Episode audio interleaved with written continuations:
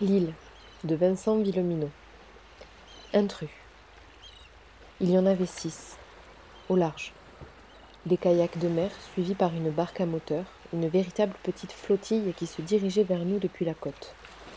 Ils étaient encore à un ou deux kilomètres, mais leur coque d'un orange vif tranchait sur le brun métallique de la mer. Le mouvement de leurs pagaies à cette distance faisait un balai gracieux, minuscule comme les battements d'ailes de papillons. Ils se dirigeaient vers le nord, vers Coupedon. Ils ne pourraient pas aborder ailleurs qu'aux trois plages, dans des criques, tout au nord. Les parcs à huîtres et les bouchots formaient autant de chevaux de frise, d'obstacles à la navigation, et l'immensité de la vase découverte rendait l'accostage impossible dans la grande anse du Vaillant. Françoise lança des ordres à trois pompiers. Deux d'entre eux s'élancèrent vers le port. Nous enfourchâmes nos vélos. Beaucoup d'habitants du bourg firent de même, laissant tomber leurs affaires. On allait savoir ce qui se passait. On traversa l'île en ordre dispersé. Nous, la bande, nous pédalions devant. Nous nous écartâmes sur le bas-côté pour laisser passer le Land Rover des pompiers qui roulait à tombeau ouvert, suivi par les deux camions blancs à plateforme de la mairie. Tu as vu, me dit Hugo, quand ils nous eurent dépassés, ils avaient des fusils. C'est bien ce qu'il m'avait semblé. Alors que nous arrivions à la pointe nord, j'entendis un nouveau moteur, dans mon dos. Je me retournai.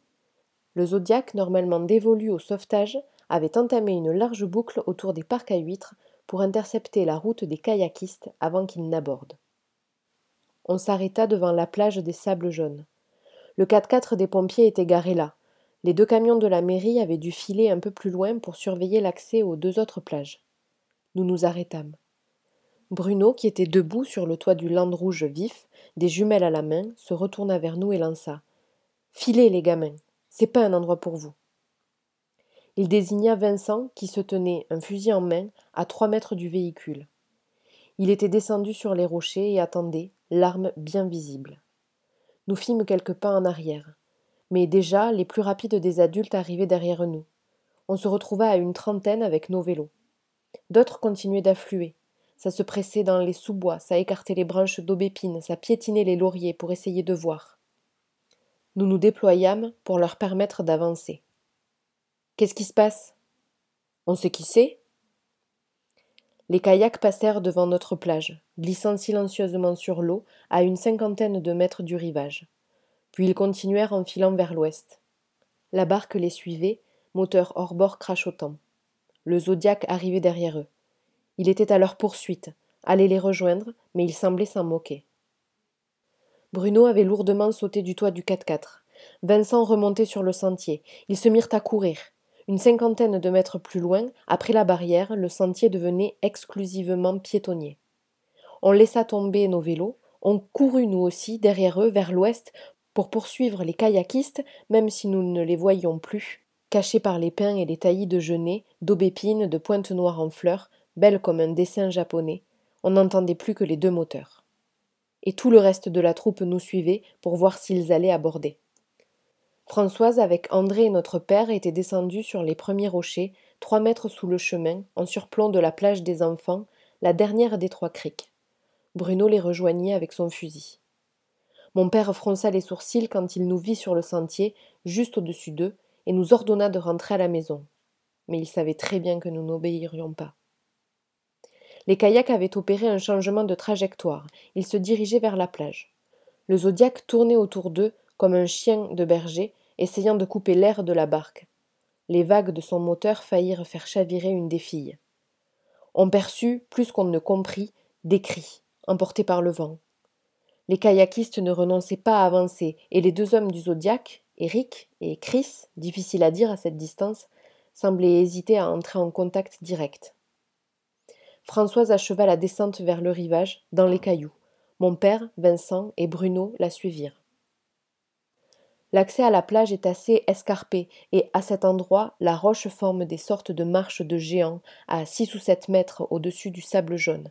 Il faut s'engager dans un sentier glissant, puis trouver dans les débris rocheux un chemin, bondir d'une pierre à l'autre. Entre-temps, les kayaks s'étaient approchés malgré la marée descendante. Nous nous étions déployés sur tout le chemin de douanier, à une quinzaine de mètres au-dessus de la crique. Des habitants arrivaient encore, ceux qui avaient été prévenus après coup, ceux qui n'avaient plus l'âge de courir, et nous étions au moins cinquante au spectacle. On n'entendait rien.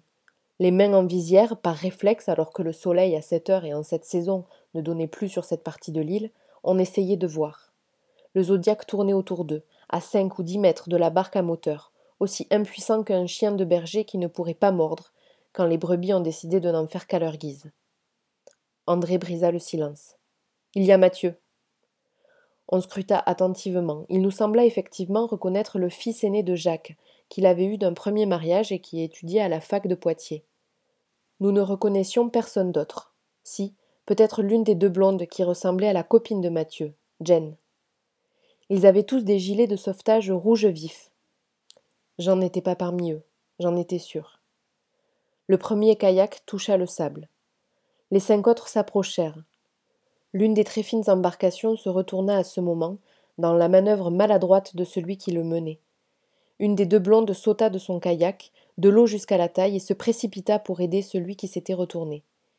Il eut comme un soupir, poussé par tout le monde, en même temps, quand la première silhouette avança sur le sable. Les autres prirent pied.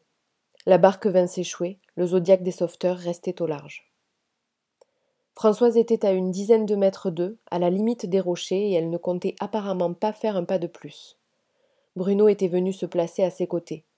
Son fusil et celui de Vincent étaient désormais braqués vers les arrivants. Ils entrèrent ainsi en dialogue, à distance. Notre mère criait, elle avait les mains encornées pour se faire entendre des visiteurs. Mais nous, on n'entendait rien. Le vent nous empêchait de saisir quoi que ce soit à la conversation. Ils parlèrent deux ou trois minutes, et Mathieu, aucun doute, c'était bien lui, semblait s'agiter. Il montrait ses camarades, puis la barque qui avait abordé à son tour, et dont deux jeunes gens débarquaient des sacs. La mère secouait la tête. Qu'est-ce qui se passe? murmura une de mes voisines. Ils ne vont pas pouvoir rester? Les deux filles aux longs cheveux blonds, peut-être des jumelles, même si l'une semblait plus longiligne et plus pâle que l'autre, semblèrent envisager de repartir, de rebrousser chemin. Mathieu fit quelques pas vers elles et entreprit de les retenir. J'étais presque sûr que l'une d'elles était Jane, oui. Vu de là-haut, c'était une scène très étrange de cinéma muet.